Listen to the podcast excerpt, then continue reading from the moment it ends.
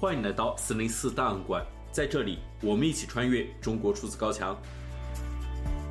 尽管中国的言论审查和舆论管控日趋严峻，国家对公民的监控也无处不在，但我们依然可以看到那些不服从的个体，顶着被删号、被约谈，甚至被监禁的风险，对不公义勇敢发出自己的声音。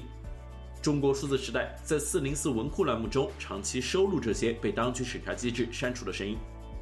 本期节目，我们将选读过去一周中引起舆论关注的三篇四零四文章。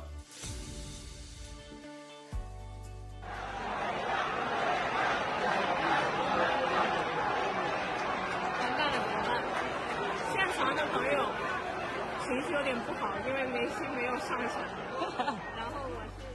二零二四年二月四日，美职联足球俱乐部迈阿密国际受邀在香港与香港足球联赛球员展开一场表演赛。因国际知名球星梅西为迈阿密国际俱乐部的球员，这一场表演赛受到香港市民和一些中国大陆球迷的热烈关注，最高的比赛票价近五千港币。然而，在比赛当日，梅西却缺席了比赛，这引发球迷的强烈不满。在中文互联网上，梅西缺阵的消息逐渐演变成了梅西辱华。之后，在迈阿密国际与日本球队的表演赛上，梅西上场的消息更是引起了中国网民和球迷的愤怒。与中共有着紧密联系的香港商人霍启刚以及香港特区行政长官李家超都在社交媒体平台发文指责梅西，要求梅西公开道歉。在一片指责梅西辱华的声讨声中，微信公众号基本常识发布文章，以理性的观点阐述作者认为的梅西缺阵风波中所体现的形式主义。但很快，该文因批评香港当局而被审查删除。我们将选读这篇文章中的部分内容。作者这样写道。我特别喜欢香港，喜欢那里的法治，喜欢那里的务实，所以看到形式主义在香港蔓延滋长，也特别痛心。梅西在香港表演赛不上场这个事，之所以被提到政治高度、民族感情高度来讨伐，背后的根本原因就是某些人在香港搞形式主义搞砸了，然后恼羞成怒，疯狂甩锅。迈阿密国际在哪座城市踢一场表演赛这种事，是完全没有国际影响力的。什么是形式主义？以扩大国际影响力为名义，斥巨资请球王梅西来踢一场完全没有国际影响力的球赛，这个就叫做形式主义。当然，在当下的香港，这个不叫形式主义，叫盛世经济。对香港这样一座曾经以务实和清廉著称的商业大都市来说，这很不寻常。放在十年前，特区政府财政出资赞助这样一件形式主义的盛世，肯定会被立法会议员质询的。你为什么要花这笔钱？你怎么证明这场比赛提升了香港的国际影响力？有没有不花财政钱的纯商业方案可以实现？现在没有了这些质询，特区政府办起盛事来效率高了很多，也因此一场商业和娱乐性质的足球表演赛就被提到了关乎政治和民族感情的高度。只是真的是没料到，抄作业抄得这么彻底，这么快。我是中国作家芳芳，我现在在湖北作家协会工作。我诗经写作已经有四十年的历史，文学千百年来一直都富有魅力。它更开阔地表达了一种情怀，它经常与落伍者、寂寞者和边缘人为伍。它关心和鼓舞那些被前进的社会说冷落的人，那么我想，文学它从本质上说，它和弱者是息息相通的，所以我会觉得文学，它在某种程度上它是照顾人心的。我们每一个人都可以从文学作品中找到同伴，找到参照，找到力量。同样，文学它是一种个人表达，一个人的声音只能代表自己，但是无数个个人的声音汇总在一起的时候，它就代表着一个时代。我们能够从每一个个体表达的文学作品中间看到一个时代的全貌。那我愿意做这个时代的记录者，我愿意尽可能的尽兴的做一种个人的。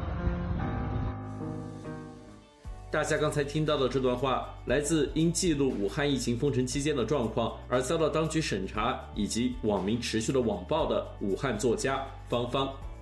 四年前的元月二十五日。芳芳在疫情中的武汉开始记录武汉日记。今年元月二十五日，微信公众号阿斗凿墙转发了一篇来自芳芳的日记。然而，因芳芳本人作为敏感人物，以及该文提及敏感话题疫情，原文很快就被删除。芳芳在文中写道：“四年前，我的确是今天才开始疫情记录，最初并没有计划天天写，因为四年前的明天我啥也没写，而四年前的后天恰好写了两天，也是巧。大概原本想的是有事则记，无事便停。”没料到，当时的武汉突然就进入了疫情最惨烈的时期，天天都有事发生，于是便有了天天的记录。更没想到，有网友为方便他人全程阅读，汇编了之前的所有记录，自取名为“芳芳风尘日记”，并发布到网上，于是就有了“日记”的说法。有一留洋学人批我说：“日记就应该放在自己的抽屉里，我只能吃他一鼻子，因我本人也不知这份记录会成为日记。”不过有一句话还是得说，武汉日记是我一生中莫大的荣耀。尽管它来自不经意间，但它就是这样来了，不是吗？不是所有人都有机会去经历一场如此剧烈并且如此荒唐的网暴，也不是所有人能承受得住这自上而下且又自下而上，一如屎尿污垢般的风雨。我则幸运地撞上并扛住了。现在我还好好的生活着，仍坚定地守着自己的信念和努力地做着自己喜欢的工作。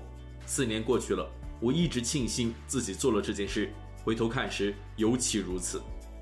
心想，如果没有这份记录，即使如我这样的亲历者，很多细节都会彻底忘光。所以，与这份荣耀相比，那些低级的叫骂和同行的落实，算得了什么？不能发表和出版作品，又算得了什么？你没觉得我妈有问题吗？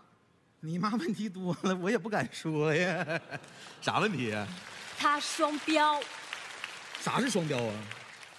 这么跟你说吧，同样是剩饭剩菜，她不吃就是有毒变质，你不吃就是浪费粮食。同样是业余爱好，你去钓鱼，他就不让；他去广场，连跳带唱。爸，简单来说，同样一件事儿，你干不行，他咋干都行，这就是双标。哎呦我天哪！原来这是双标啊！我一直以为是你妈对我要求高。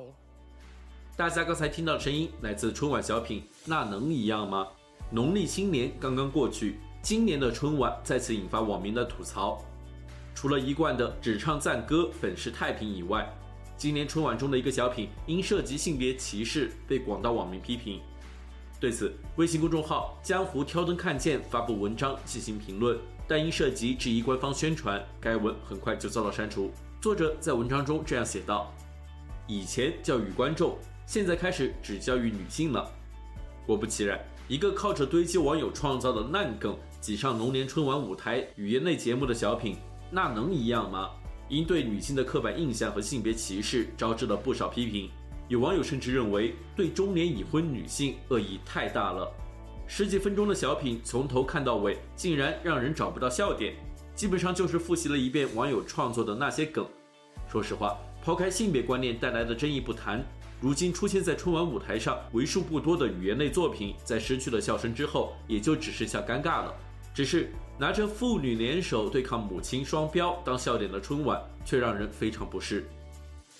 不是网友太苛刻。从情节设计到台词演绎，整个小品处处体现着对女性的规训。爸爸操持了照顾女儿的一切，妈妈连嫁出去的女儿回婆家过年都阻止。这种明显迥异于现实体验的桥段，能够被编剧写出来，也真是难得，堪称魔幻现实主义的新作。就像网友所言，能够在那么多节目中挑出这样一个不好笑的，也是难为导演了。其实，春晚语言类节目由于性别对抗是个老传统了。尤其在对女性的敌视方面，几乎在每个相声和小品都能找到物化、刻板、污名女性的存在。对女性容貌津津乐道，塑造女性永远是对的人设。婆媳小肚鸡肠、勾心斗角，跟年轻妇女脾气暴躁，女领导好像男人婆，再到如今的母亲双标，绕来绕去，春晚小品还是脱离不了八股束缚。传统社会中总是将女性定义为家庭，而不是社会的附庸位置。小品那能一样吗？自始至终都是在刻板化母亲形象，把母亲塑造成了只看见别人问题，看不到自己问题的双标、无理取闹中年女人，完全罔顾现实中多数女性承担了绝大多数的家庭责任，把个例升华成普遍性来公开吐槽，在春节这个场合对女性进行教育，让屏幕前正在包饺子的妈妈们情何以堪？当社会的禁忌和顾虑太多，语言的讽刺属性被压制，留给艺术的空间，尤其是在春晚这样的舞台上，就可想而知了。只是，当艺术讽刺的对象一直局限于残疾人、女性这些本应该得到更多关爱的无权无势群体身上，又怎么会有生命力呢？从这个角度来说，语言类节目在春晚舞台的减少，乃至未来退场，未必就是艺术本身的缺陷。